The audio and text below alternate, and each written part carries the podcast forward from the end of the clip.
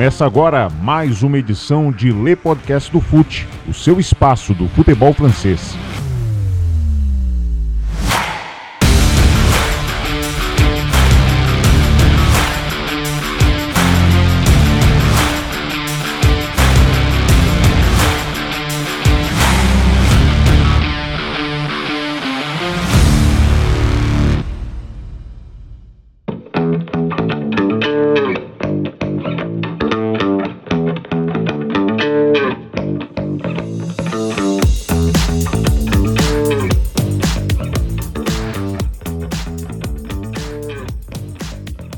Espera está muito perto do fim. Na próxima terça-feira, o Paris Saint-Germain começa a decidir a sua vida na UEFA Champions League e recebe o Real Madrid na ida das oitavas de final. O jogo é recheado de expectativa, já que além do tamanho das duas equipes, estamos falando de um PSG irregular que ainda não convenceu na temporada contra um Real Madrid que lidera a Liga Espanhola e vem badalado pela força da dupla Benzema e Vinícius Júnior.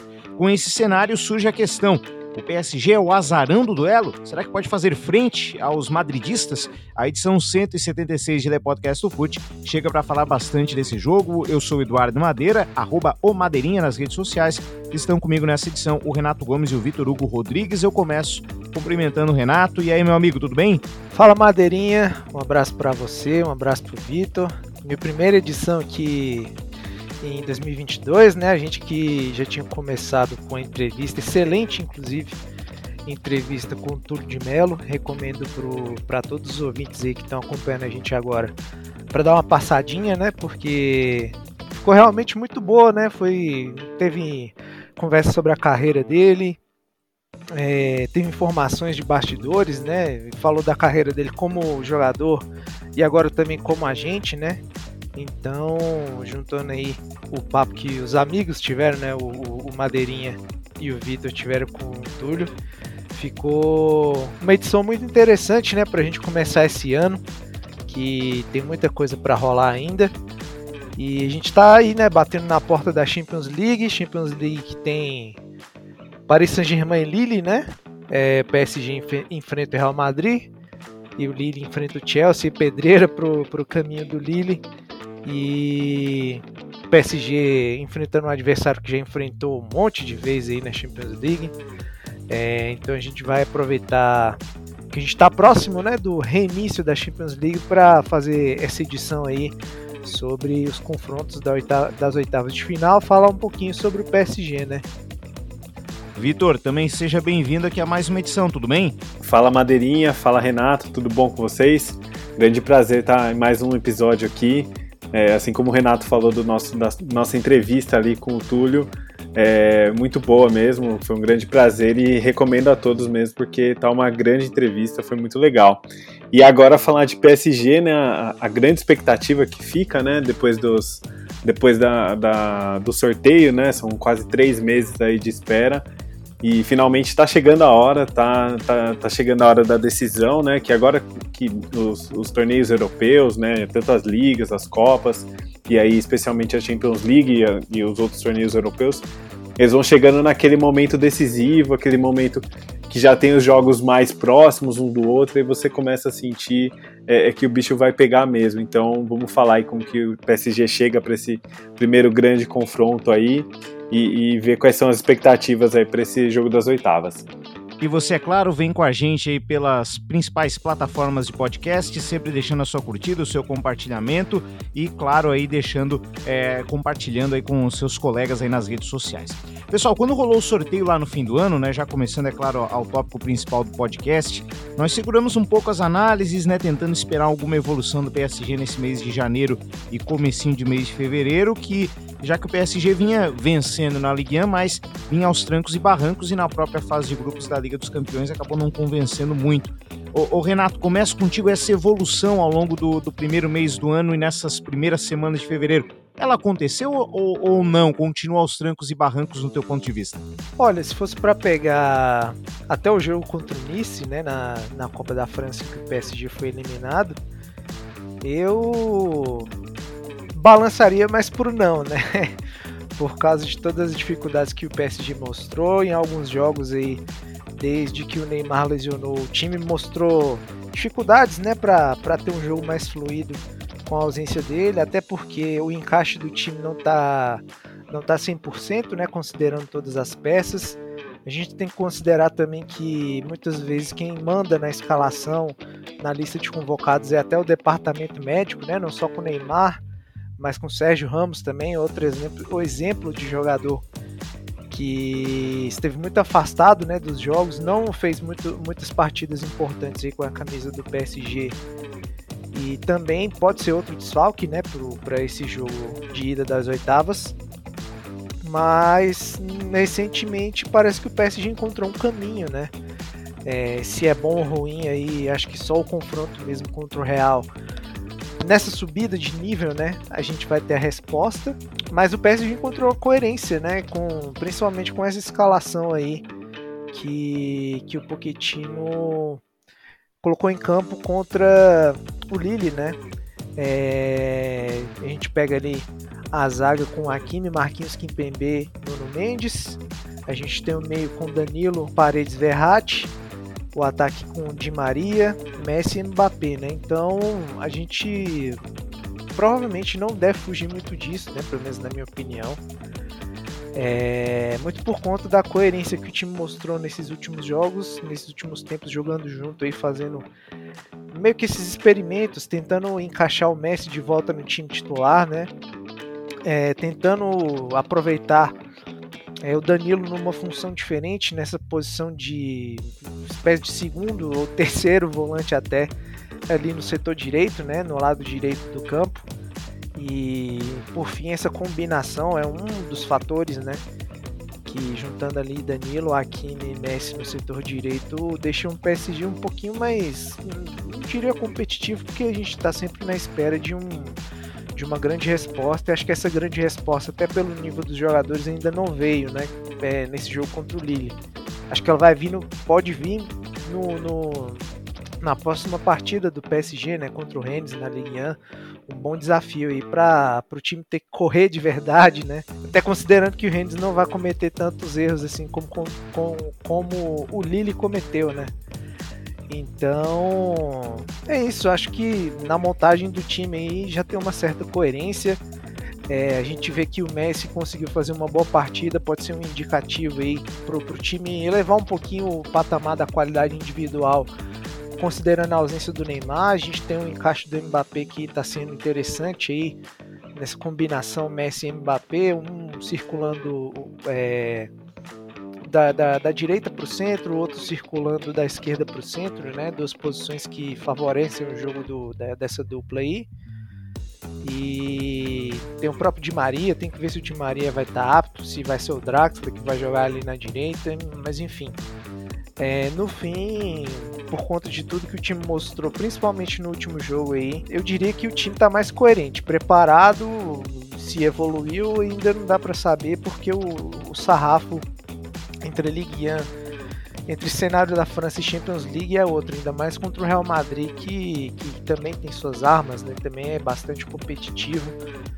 E a gente está cansado de saber e de ver né, o, esse Real aí sendo fazendo partidas super interessantes e super assim memoráveis né, na Champions League. Então acho que isso a gente pode considerar também para para o sarrafo aumentar até de forma positiva, né, para o PSG, para o time se tornar mais competitivo. Mas se for considerar a quantidade de experimentos, ou então de escalações que não fizeram muito sentido, da utilização do Verratti, por exemplo, na Champions League, né, o, que já chegou a jogar até quase como camisa 10 ali ao lado do atacante, né? É, se a gente for juntar, acho que aspecto por aspecto, dá para dizer sim que o time é, evoluiu e realmente só acho que esse jogo de ida aí vai dar a resposta se é suficiente ou não. E Vitor, um problema que a gente via muito no PSG e a gente comentou aqui é a questão da transição ofensiva, né? O PSG era um time que tomava muitos contra-ataques e deixou de perder, podemos dizer assim, alguns jogos na Ligue 1 muito pela falta de pontaria dos, dos seus adversários ou também porque é, tem dois grandes goleiros disputando posição, né? O Navas e o Donnarumma e na hora que o calo apertava, um dos dois resolvia e, e evitava maiores problemas. Essa situação da transição ofensiva, é, da transição defensiva ela foi resolvida ou ela continua preocupando, a já vista que do outro lado vai ter que segurar a transição de Benzema, de Vinícius Júnior, talvez do Rodrigo, que são jogadores conhecidos aqui no Brasil além do próprio Benzema. A transição defensiva continua sendo um problema desse time, Vitor? É, eu acho que você falar que alguma coisa está resolvida, digamos assim, nesse time do PSG, eu acho muito complicado, né? É, é, eu, eu, endosso muito o que o Renato falou, de que o, o time está mostrando pelo menos é, alguma ideia de jogo, principalmente aí nesses, nesse final de janeiro, nesses últimos jogos da Ligue 1, é, jogo do Nice à parte, né? Que acabou sendo é, bem abaixo, assim, né, em, em, termos de desempenho, em termos de é, até de, de atitude dos jogadores, mas nos outros jogos o time tem, tem mostrado realmente essa, esse padrão, uma ideia de jogo. E uma das coisas que, que tem sido, é, eu acho que melhorada, e, e, não que isso ainda seja grande coisa, porque o PSG ao longo da temporada foi muito ruim, é, é na questão justamente da, da transição.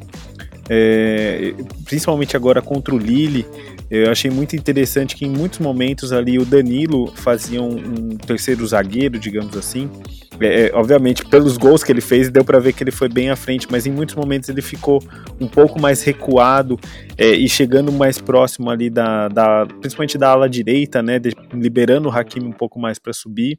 Ou quando o Danilo não estava e o Paredes ele recuava centralizado ali entre os zagueiros para começar a jogada, o Marquinhos é, acabava se deslocando um pouquinho mais para o lado direito.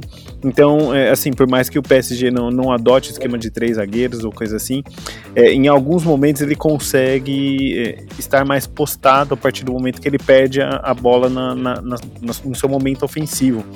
E eu achei é, muito interessante, principalmente contra o Lille, é, a forma como os dois laterais, tanto o Hakimi quanto o Nuno Mendes, dificuldades que eles têm defensivamente à parte, eles ainda eles foram muito é, solidários, eles conseguiram voltar mais, eles tiveram uma atitude, na minha opinião, muito positiva é, na, na questão da recomposição e foram ajudados justamente por esse esquema ali no meio, é, o Paredes muitas vezes bem é, colado ali com os zagueiros para dar uma amplitude maior do, da, da, da zaga. Então, assim, falar que está resolvido eu acho complicado, mas o PSG vai, vai demonstrando ali com esse trio de meias que, que vai se formando ali, Verratti, Paredes, Danilo, Gueye, né, né dependendo da situação, como uma, uma solução para tentar dar um pouco de, digamos assim, é, é, coesão ali nesse meio e um suporte para o trio de ataque acabar ficando um pouco mais solto. É, é, a gente viu também com, com a ausência do Neymar, sendo outro, outra estrela desse trio, é, o Di Maria e o Draxler ajudando muito mais na, na, recomposição defensiva. Não que o Neymar não estivesse fazendo isso, é, tem alguns números dele bem interessantes em termos de corrida, em, em, termos de participação defensiva, mas eu acho que o Di Maria e até o Draxler, eles acabam, acabam tendo um pouco de know-how, talvez, é, né, nesse tipo de, de ação. Então eles acabam ajudando também ali pelos lados que eles acabam se deslocando. Eu vim até um, em alguns momentos um Mbappé bem menos preguiçoso nessa, nessa questão de atitude defensiva. O Messi em alguns momentos ali bem esporádicos também fazendo uma pequena pressão. Então, assim, além de um esquema um pouco mais que, que deixa os jogadores um pouco mais protegidos ali na zaga, eu acho que é muito interessante a atitude dos jogadores parisienses, no geral, no time como um todo, é, fazerem um, algum tipo de animação defensiva para tentar recuperar a bola rápido, para tentar dificultar a saída, principalmente de zagueiros, de, de volantes ali do time adversário. E acho que isso vai ser muito importante, porque o, o Real Madrid tem um meio-campo que é conhecido por comandar o jogo do jeito que eles querem, né? Casemiro, Kroos e Modric, eles têm essa liberdade, eles têm essa qualidade, esse poder de ditar o ritmo do jogo. E vai ser muito importante que, que o, o, o PSG como um todo, independente de quem for escalado, esteja ali para conseguir segurar esse meio campo, conseguir dificultar ainda mais que eles pensem o jogo e achem Benzema, Rodrigo e o, e o Vinícius Júnior. Então, é, eu acho que o PSG tem se ajeitado é, taticamente, mas também em termos de animação é, tem melhorado, tem evoluído e a esperança é que para essa reta final de temporada o time chegue de uma forma é, de crescimento, né? Ainda está longe do ideal, mas que consiga ser de alguma forma competitivo para esse final de temporada vai ser muito bom. E Renato, o Vitor tocou num ponto chave dessa partida que é a questão da disputa no meio-campo, né? O meio-campo do Real Madrid já é consolidado, joga junto há muito tempo, né? Casemiro, Cross, Modric são caras já consagrados e que cada um se conhece bem ali dentro daquele meio-campo, desde os tempos de, de Ancelotti, depois vem Zidane e agora com a volta do, do próprio Carlo Ancelotti. E a gente está vendo no PSG que o Poquetino tem mexido muito nas suas peças, ora tem Paredes, ora tem Danilo, Danilo virou uma espécie de coringa, né? Vira terceiro zagueiro, a gente já viu jogar ele até pelo lado do campo para que um lateral pudesse subir um pouquinho mais. É, tem o próprio Herrera, é, o Verratti já virou um camisa 10, vira e mexe, ele puxa um pouquinho mais para trás para fazer a saída de bola. É, tem o Gueye que estava fora em função da Copa Africana de Nações, enfim. É, tem experiências e tem dúvidas ali também do Poquetino, né? Como é que você está visualizando essa disputa, Renato, no meio de campo, haja vista que a gente vê cenários bem diferentes. O Real Madrid com o meio campo já definido, já entrosado, que joga junto há muito tempo, e o Poquetino ainda batendo cabeça para saber qual que deve ser o melhor desenho nesse setor. É, eu acho que no fim é, essa forma né, que ele encontrou de utilizar o Danilo não está sendo algo feito por acaso, né? Ainda mais considerando também o desempenho do, do Ander Herrera, que está fazendo um ano de 2022 muito bom, né? Ele começou muito bem o ano, fazendo gols, dando assistência, até decidindo jogos, né? Mas o 22 dele não está sendo muito positivo.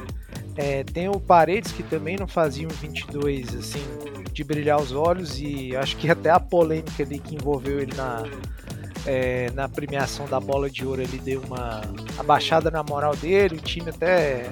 A imprensa, né, na verdade, é, falou que o time tentou negociar ele com o Tottenham na, na, numa possível chegada do Ndombele, né, no mercado de transferências. É, é um jogador que é super importante na seleção da Argentina, né, faz um meio de campo muito bom, é ao lado do, do, do Lo Chelsea e do Rodrigo Depou. Mas no PSG, acho que o grande momento do Paredes realmente é, aconteceu com o Tuchel, tá buscando ali o, brilhar novamente né, com a camisa do time. É, tem também a figura do Gay, que está retornando aí da, da, da, Copa Africana de Nações, né? Então, é, no fim, isso acho que isso coloca uma dúvida né, na cabeça do Pochettino. Acho que isso tem muita relação com, com o futebol que o PSG quer jogar. Eu acho que na Champions League, é, é, para o PSG, foi, na verdade, fundamental né, o time ter estabelecido o Verratti ali na frente da defesa, né? É um jogador que, que aumenta bastante o nível da equipe. A gente já viu nos jogos da fase de grupos que, a partir do momento que, que o PSG começou a utilizar ele nessa posição aí à frente da defesa, o PSG ganhou outra cara.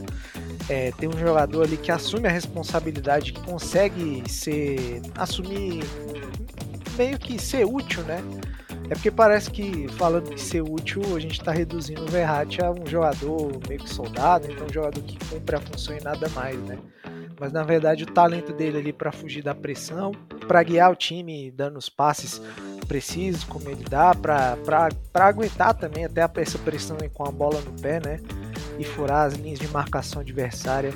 Foi acho que vai ser um jogador importante é, é, pelo tanto de tempo que o PSG continuar aí na Champions League, né, continuar vivo na briga pelo título, né, acho que até para jogar contra o Real isso pode ser até meio relativo, porque o Real não tem a cara de ser um time que pressiona tanto igual o City, por exemplo, ou igual o Leipzig, né, que um time, são dois times que jogaram quase que 200% ali contra o, contra o PSG e botaram uma certa dificuldade ali na circulação de bola da equipe, mas se a gente for considerar que o Verratti já é esse cara estabelecido aí na frente da defesa, tem que ver, a gente tem que ver quem vai ser o companheiro dele, né, ali no, no meio de campo.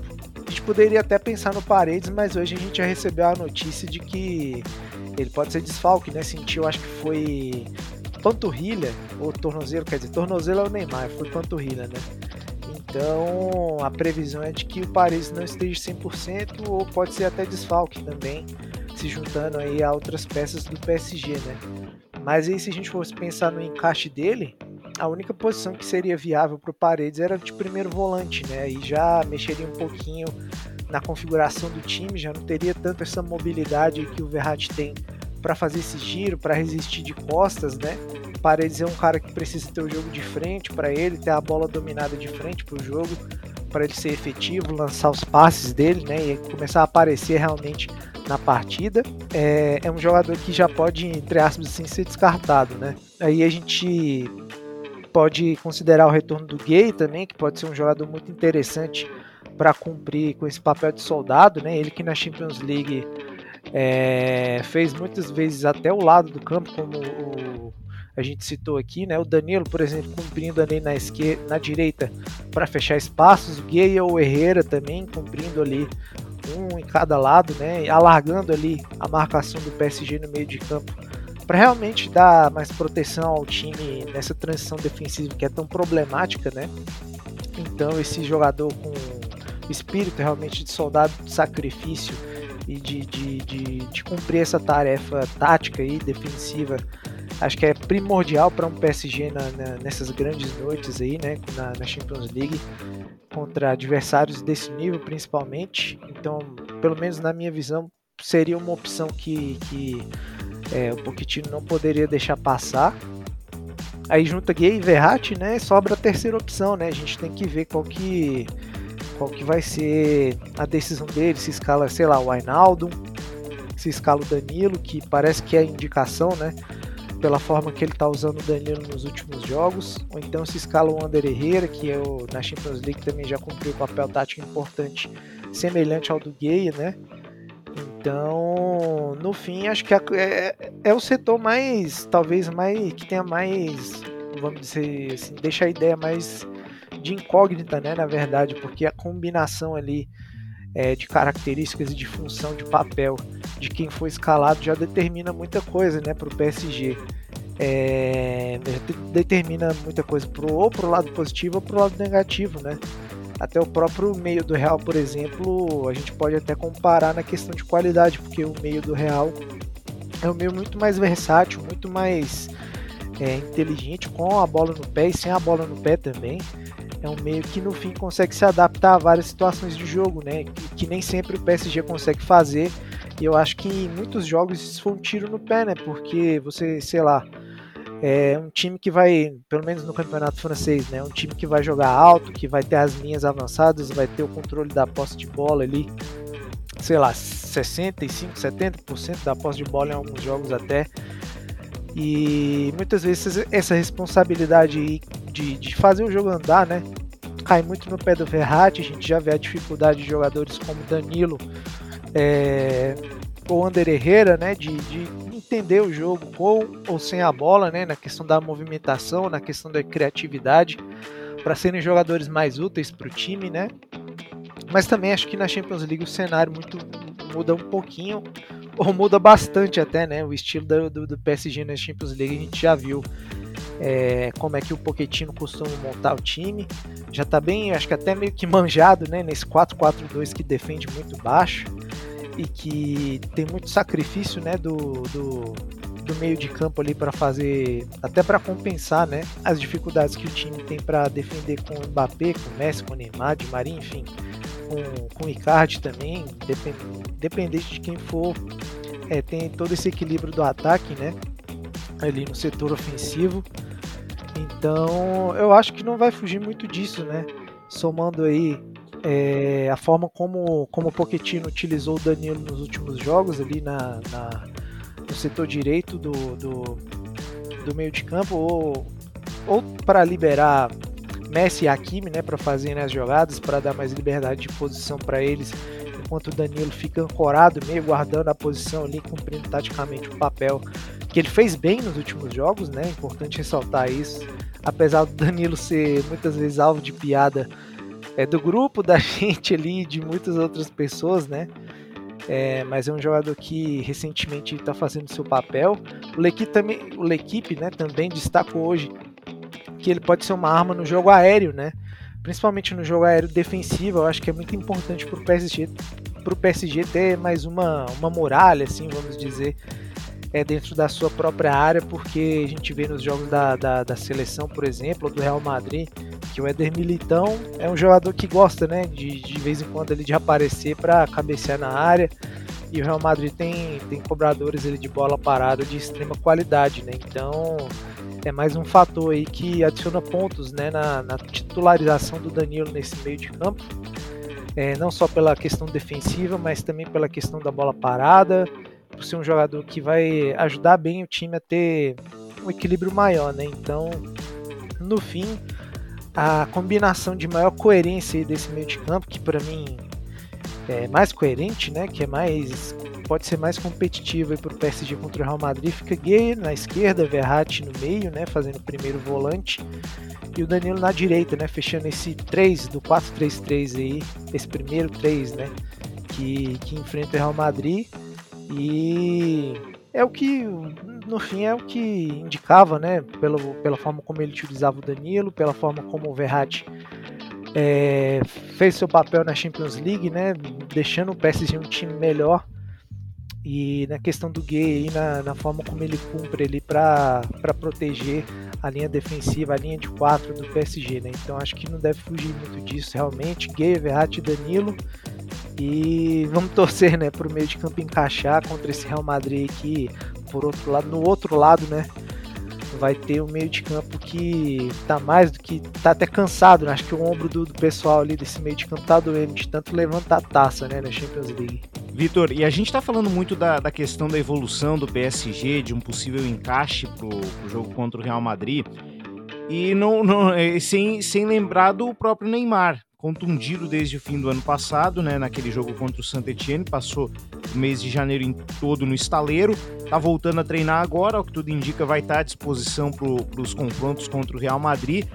Como é que dá para imaginar o, o, a, o encaixe do Neymar, o tamanho da incógnita que passa a ser a presença dele na, naquela tentativa de imaginar o encaixe dele com o Mbappé, com o Messi, diante de todo esse cenário de um PSG que a gente ainda não sabe qual é a cara que vai ter para o restante da temporada? É, eu acho que um dos principais problemas da lesão do Neymar, sobretudo quando ele tem nessa, nesses períodos do ano, que é geralmente o momento que o time está pegando uma cara, está pegando um jeito, está pegando um ritmo e aí, quando ele fica fora, muitas vezes é muito complicado o encaixe. Eu acho que, especialmente nessa temporada, o encaixe vai ser um pouquinho mais complicado. É, a gente sabe desde o começo da temporada que o trio ali, Messi, Neymar e Mbappé, é um trio de muita qualidade, de, de na bola, no, com a bola no pé, eles são muito diferenciados, mas que em termos coletivos, em termos de encaixe com o grupo, com o time ali, os 11 iniciais, é muito complicado.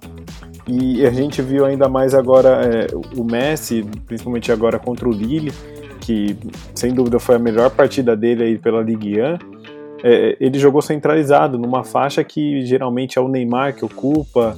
É, então eu acho que fica muito complicado agora os encaixes, sobretudo com o time é, bem ajustado, né? Ou buscando esse ajuste, chegando num ajuste é, que, que possa dar, dar a, a, os indícios que o time possa ser competitivo. Então eu acho que o Neymar fica um pouco complicado de encaixar nesse momento, sem contar a questão física, né? Porque a gente imaginando que ele ainda não treinou, é, fez o, o, treinamento completo ainda com os, com os companheiros.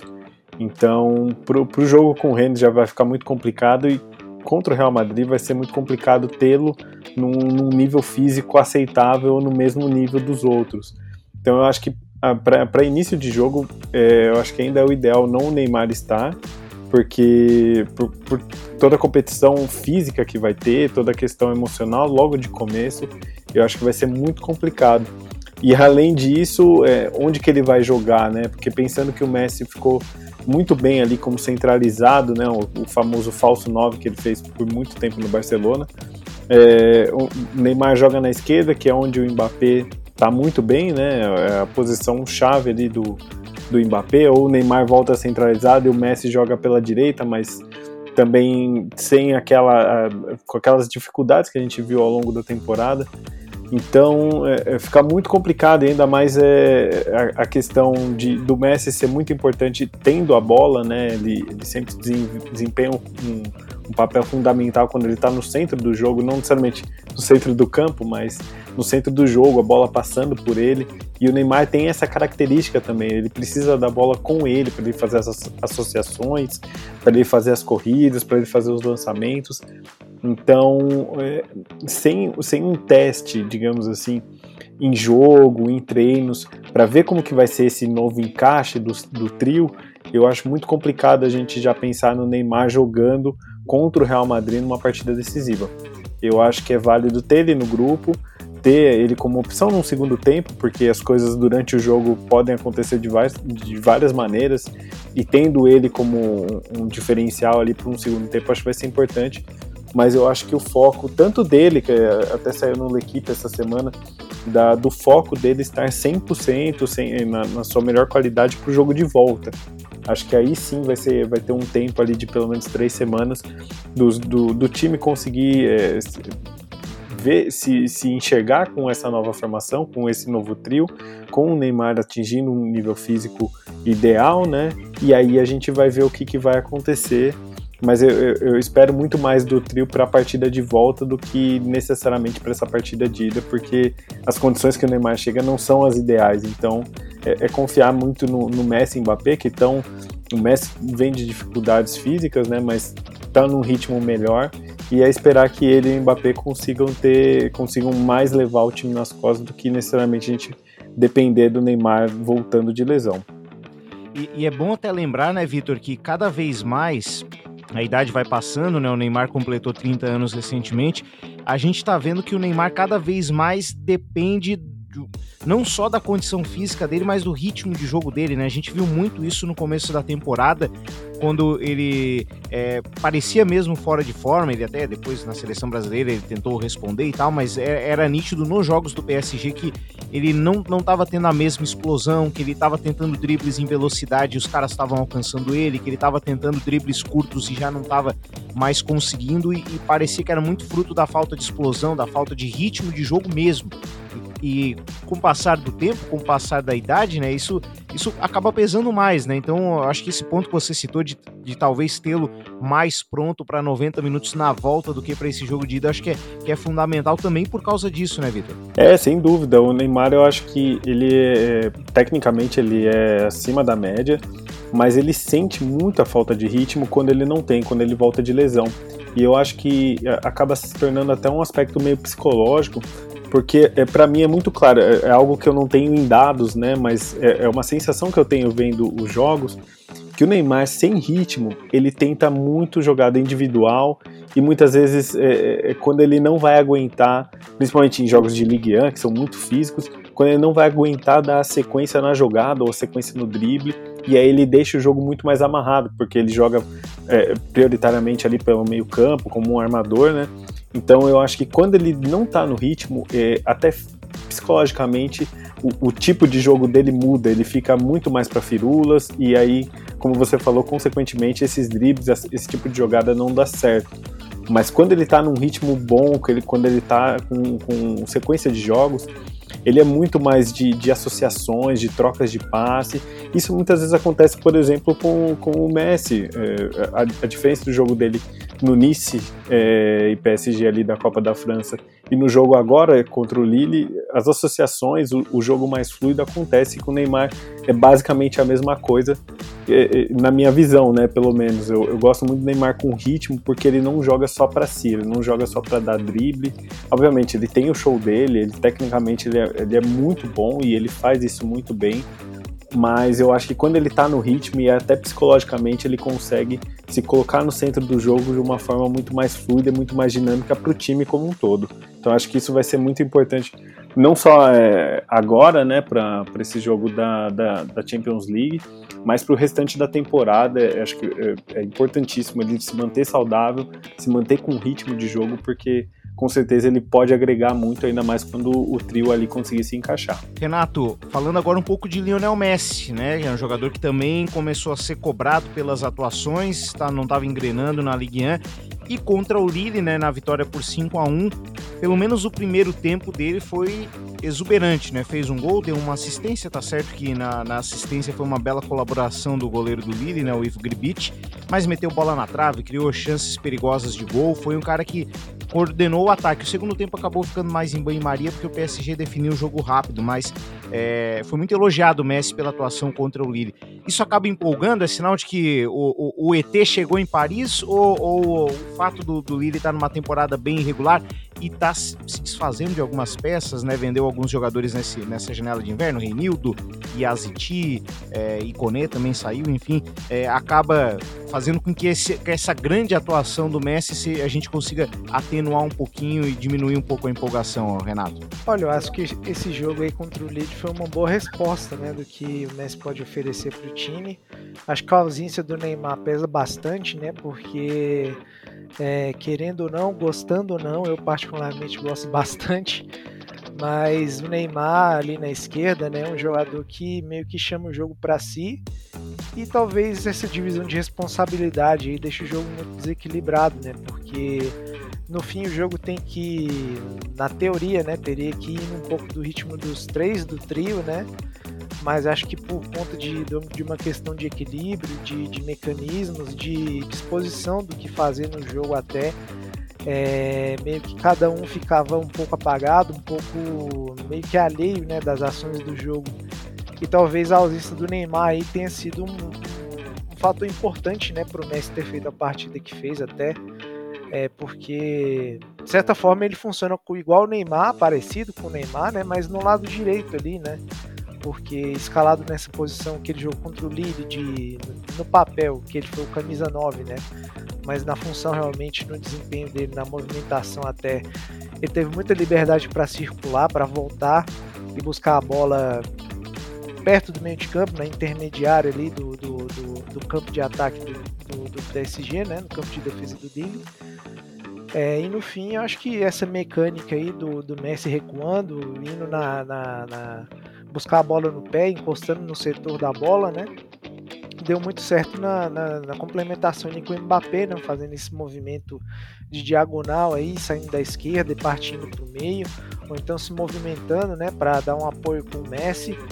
E tem até um, uma fala importante, né, do Mbappé, depois no pós-jogo, né, contra o Lille, ele falando com o Thierry Henry, com a reportagem ali, com os comentaristas da, da TV da França, ele falando, né, como é que a, a, leitura dele com o jogo do Messi é diferente, porque no lance do gol, né, o início da jogada começa com o Messi, né, então ele fala que, que ele estava fazendo a corrida para atacar a profundidade, né, para correr rumo ao gol, empurrar a defesa para trás, a linha defensiva do Lille, né, para trás, mas aí ele viu que o Messi estava com a bola, então ele parou. Nesse movimento que ele para, né, ele revendo a jogada ali com o Henry e com a reportagem na TV, ele fala que a diferença é que quando o Messi estava com a bola, ele sabe que o Messi precisa desse apoio, precisa dessa meio que rampa de lançamento, né? Para tocar, para se desmarcar e depois receber a bola de frente para o jogo e acelerar naquelas jogadas que o Messi sempre faz, que são praticamente sensacionais, né? Mas aí o Messi não deu sequência a jogada com o Mbappé porque ele passou para o Verratti. Aí quando o Verratti recebeu a bola, é, o Mbappé disse que uma, a movimentação dele foi de novo, né, para buscar profundidade, porque ele já sabia que o Verratti daria esse passe mais agudo, esse lançamento, né? Então a gente já vê que dentro da ideia, dentro da, da, da, da lógica, da cabeça do, dos jogadores, tá sendo tudo meio que ajustado ali para funcionar em torno do Messi, né? Foi, foi isso que aconteceu mais ou menos contra o Lille, na questão do entrosamento dele do, Mbappé, e também foi mais ou menos uma questão parecida que aconteceu com o Hakimi, né? Foram diversas, quer dizer, diversas não, algumas jogadas que o Hakimi fez a ultrapassagem ali pela direita. Tem o fator do Danilo ali, oferecendo a proteção como jogador mais posicionado também. E aí, quando o Messi pegava a bola e tinha a opção de lançar o Hakimi na lateral, meio que parecia até um efeito do Matrix, né? Porque ele pegava a bola, parecia que o tempo do jogo parava assim e voltava no tempo certo do Messi acionar o Hakimi na corrida, na profundidade, com a precisão que a gente conhece do Messi, né? Então, o Vitor citou aí essa questão de brilho do Messi, do jeito que ele sabe fazer. Eu acho que são essas duas jogadas aí ilustraram bem essas duas situações, né, contra o Lille, ilustraram bem a capacidade do Messi dentro do esquema do PSG sem o Neymar, né? Com o Neymar, talvez a organização do time fosse um pouco diferente, né? Eu acho que o Neymar é um cara que vai monopolizar um pouco mais a posse de bola para si. Eu acho que, se eu não me engano, o Messi teve a maior quantidade de toques na bola no jogo, né? Nessa partida. Geralmente quem tem esses índices altos aí no PSG são o Verratti ou o Neymar, né? quando eles estão juntos ali dentro de campo, fazendo essa dobradinha ali é, se aproximando né, no, no, setor esquerdo do campo, mas aí esse encaixe com o Messi deu uma outra visão, deu uma outra cara para o PSG, que eu acho que o time vai conseguir, quer dizer, pode aproveitar muito bem, né? A gente tem que ver como é que o time vai se comportar é, contra o Real Madrid, até porque acho que o Real Madrid não vai, tá, não vai dar tanto espaço e não vai dar tantos presentes assim, principalmente no lance do gol né, que o Messi fez. Foi quase que um presente ali do Botman, né? né, o zagueiro do Lille que foi tentar afastar a bola e rebateu ela na, no, no, pé do Messi, que acabou de frente pro gol ali e marcou um golaço de cavadinha, né? Mas acho que se a gente for pegar essas duas situações aí do time com com, com Hakimi com Mbappé, a gente já tem uma visão né, de como o Messi vai poder, poder se comportar dentro de campo e poder ajudar o PSG aí é, nessa missão de organizar ataques, de melhorar a fluidez do jogo, né? É, sei lá, a gente tem o próprio exemplo aí do Messi no, no, passado recente com o Jordi Alba no Barcelona, né? Aquela jogadinha manjada do, do Jordi Alba ultrapassar e o Messi buscar a inversão de jogo rápida, precisa, né? Muito eficiente. Então, essa pode ser uma situação que pode se repetir também, né? Com o Nuno Mendes fazendo o 2022 que ele está fazendo, então acho que pode ser outro jogador determinante aí para o PSG é, tentar desequilibrar contra o Real Madrid, né? Então, no, no, fim, eu acho que o Messi é uma grande arma das várias armas que o PSG conseguiu mostrar nesse último jogo, mas a gente tem um jogo contra o Rennes também, né? Para ver como é que o time vai se comportar. Eu acho que o desafio que vai aparecer pra, pra, na mesa aí do PSG vai ser totalmente diferente é, em, em, relação ao desafio que, que, foi colocado na mesa aí contra o Lille. Eu acho que se a gente pegar, até acho que na partida do, do, do primeiro turno, né, o Rennes ganhou de 2 a 0 o PSG tava com Messi, Neymar, Mbappé e Di Maria no ataque, né? E acho que também tem o desempenho dos atacantes, né? É muito bom o Messi ter marcado o gol, né? Meio que para colocar a casa em ordem, porque acho que depois desse 2021 aí, não só dele, mas do Mbappé e do Neymar também, em relação aos números, né, gols e assistências, os três ficaram devendo, né, na capacidade de decidir jogos, marcando, fazendo o PSG ganhar.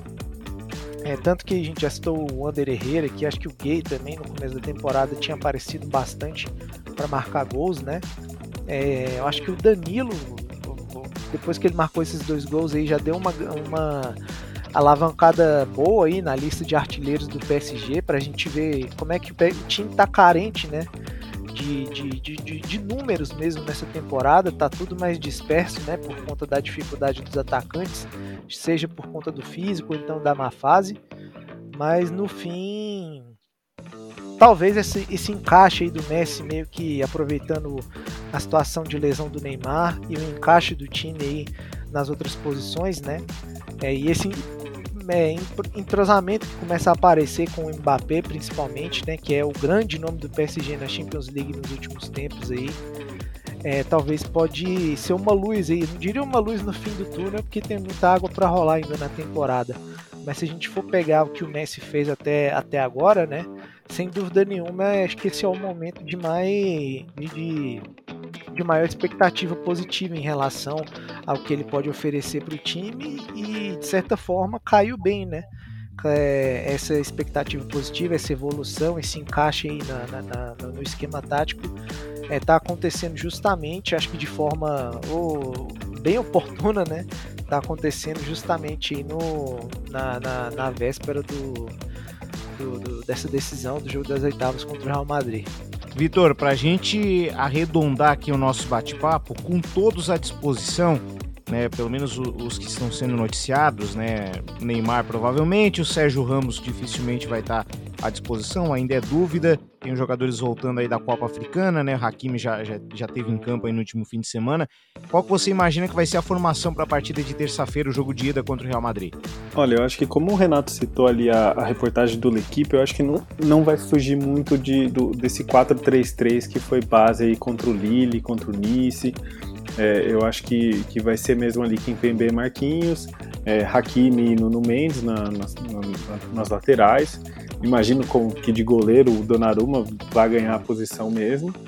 É, no meio aí ficou a grande dúvida realmente do, do Paredes, né? É, porque Eu acho que ele é muito importante na saída de bola, a forma como ele encontra os, os atacantes, os passes diretos, passes longos, é muito importante ele nesse, nesse papel e até pelo fato dele ficando um pouco mais é, recuado, como aquele homem da ponta ali, mais próximo aos zagueiros, ele libera o Verratti para ser esse homem que chega mais próximo aos atacantes e recentemente chegando até mais próximo do gol, né? Que tem sido muito bom para ele. Acho que ele tem é, feito, é, ele tá fazendo mais parte do jogo e com a sua qualidade, com o ritmo, eu acho que ele é, é ainda mais importante.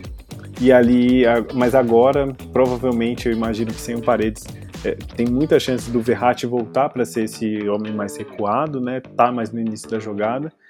E aí fica realmente a dúvida ali de quem vai compor ao lado ali, se vai ser Danilo, se vai ser Gueye, se serão os dois, é, vai ser o Herrera. Eu acho uma pena porque, assim, não tendo Paredes e Verratti juntos, o PSG perde muito poder de criação, poder de, de impor seu jogo, e eu acho que isso é algo que pode acontecer, sobretudo é, no, sendo o primeiro jogo no Parque dos Príncipes, e sobretudo, pelo que eu vi alguns jogos do Real Madrid, eles se sentem muito confortáveis em baixar suas linhas, é, o meio campo se fechar bem e achar os atacantes de maneira mais veloz. Então, para esse tipo de jogo, para esse tipo de jogo com posse, com imposição por parte do PSG, seria vital que tivessem pelo menos paredes e verrades ali, uns jogadores que têm muita qualidade no pé para armar, para encontrar soluções. Mas não tendo isso, é, fica aí a curiosidade para ver como o Pochettino vai se virar. É, fica a dúvida também ali no ataque do Di Maria, né, que ele sentiu uma, um problema ali na panturrilha. É, a princípio vai ficar fora do jogo contra o Rennes, mas não preocupa para o jogo contra é, o, o, Real Madrid. Então, e ali Messi e Mbappé vão formar. Então fica, fica bem a dúvida ali de como que, como que vai ser esse time ali com, com para formar esse meio campo principalmente, que é isso que vai ditar o que o PSG vai fazer é, como vai fazer, né, na, nesse sentido de estar com a bola, de encontrar soluções, de encontrar os ataques. E, e realmente acho que vai ter que ser isso, porque é, o esquema com três zagueiros, eu que sou um grande defensor aqui, principalmente pela, pelo, pelo tipo de jogo que o. pelo tipo de elenco que o PSG tem, com laterais sendo muito melhor. É, apresentados como alas, né? Eles jogam muito ofensivamente, tem essa característica, essa qualidade. E num sistema com quatro zagueiros, com quatro defensores, eles acabam ficando muito preocupados com a parte defensiva. Então, é, eu acredito que um terceiro zagueiro liberaria eles para jogar mais à frente, para jogar mais ofensivamente, né? é, e, e, participar dos jogos pelas laterais, porque o Paris não tem pontas, né? Não tem jogadores que têm essa característica de, de cair para o lado, ainda que Mbappé caia, o Messi joga muitas vezes, de Maria, mas eles não têm essa, essa característica de até a linha de fundo, de, de ficar jogando por ali, né? Então é muito importante que esses alas participem do jogo e para fazer as associações com o Messi, com jogadores ali mais centrais, Verratti e tudo mais mas eu acredito que com essa forma que o PSG encontrou ali, o Pochettino encontrou aí nesse jogo contra o Lille, de ter um jogador é, dinâmico, né, como o Danilo, eu sei que parece forçado isso, mas o Danilo ele fez um papel muito dinâmico ali de, de fechar entre os zagueiros, muitas vezes para fazer com que o Hakim subisse, e muitas vezes ele chegou à frente também. Então, esse dinamismo de, de fechar uma linha de três zagueiros, de três defensores na base da jogada, é muito importante porque o PSG tem esses alas que, que contribuem muito para, o jogo. E quando o PSG consegue ter esses alas ali mais avançados e, e, e, participando do jogo, como foi contra o líder, eu fiquei muito feliz por isso, porque muitas vezes eles aparecem ali no corredor, mas eles não são acionados. E, e contra o líder eles foram muito bem nisso, foram acionados, criaram perigo dos dois lados, né? A jogada do primeiro gol do Bruno Mendes é incrível que ele tira ali um, um coelho da cartola, vai à linha de fundo, cruza e a bola acaba sobrando. E não foi só isso, o Hakimi em muitos momentos do jogo. Então é importante que o PSG consiga utilizar e colocar no jogo o, o, os laterais como alas, né? Então eu acho que não, não vai fugir disso. O PSG precisa ter um, um meio-campo robusto e dinâmico que faça essas coberturas e, e, aí fica, fica a nossa dúvida aí para ver, porque particularmente Herrera, que também nesse momento está machucado, né, tá, tá com problema físico, não sei se ele vai jogar, mas tem Danilo Gueye, são jogadores muito mais físicos e, e, e, de um trabalho defensivo ou um trabalho sem bola mais importante do que quando eles estiverem com a bola no pé. E eu imagino que contra, contra o Real a gente precisa de meio-campistas que saibam o que fazer quando estiverem com a bola no pé. Então, essa é a minha grande dúvida. Vamos ver se o Ainaldo vai estar à disposição, mas ele também é muito mais um jogador de infiltração do que de construção. Então é, fica a curiosidade para saber.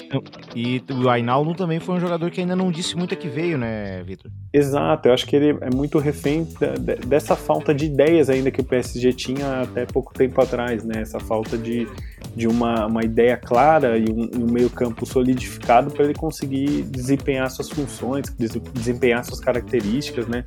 Ele, os melhores momentos dele foi praticamente como um segundo atacante, eh, jogando bem para frente é, estando mais próximo ali dos atacantes do que necessariamente como um meia ali compondo uma linha de três meio-campistas. Então, e, e, mesmo essa característica de bola no pé, de armação, ele não tem tanto. Ele é um jogador muito físico e que ele se infiltra nos espaços vazios, né? Mas de, de construção ele acaba não, não tendo essa característica. Então, ali sem o Paredes, eu acho que vai ser um pouco uma tarefa um pouco mais complicada ali para o Pochettino é, conseguir fazer o time é, ter ações e ter ideias quando tem a bola no pé.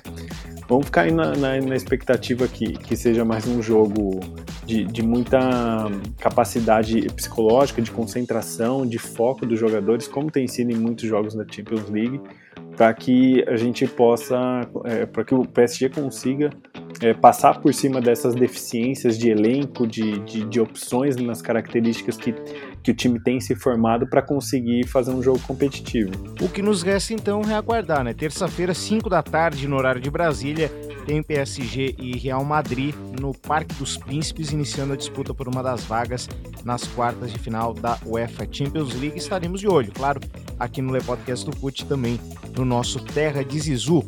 Colocando um ponto final aí na nossa edição do Le Podcast do Fute. Renato Gomes, brigadão aí por ter topado o nosso convite, amigo. Um grande abraço. Um abraço aos amigos e até mais.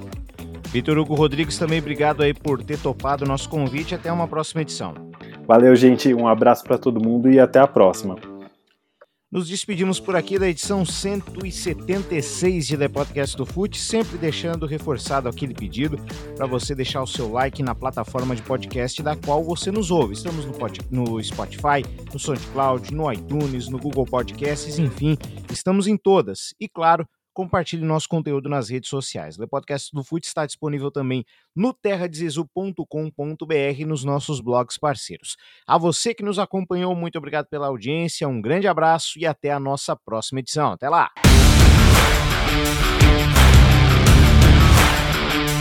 Você acompanhou mais uma edição de Le Podcast do Fute, o seu espaço do futebol francês. Semana que vem tem mais.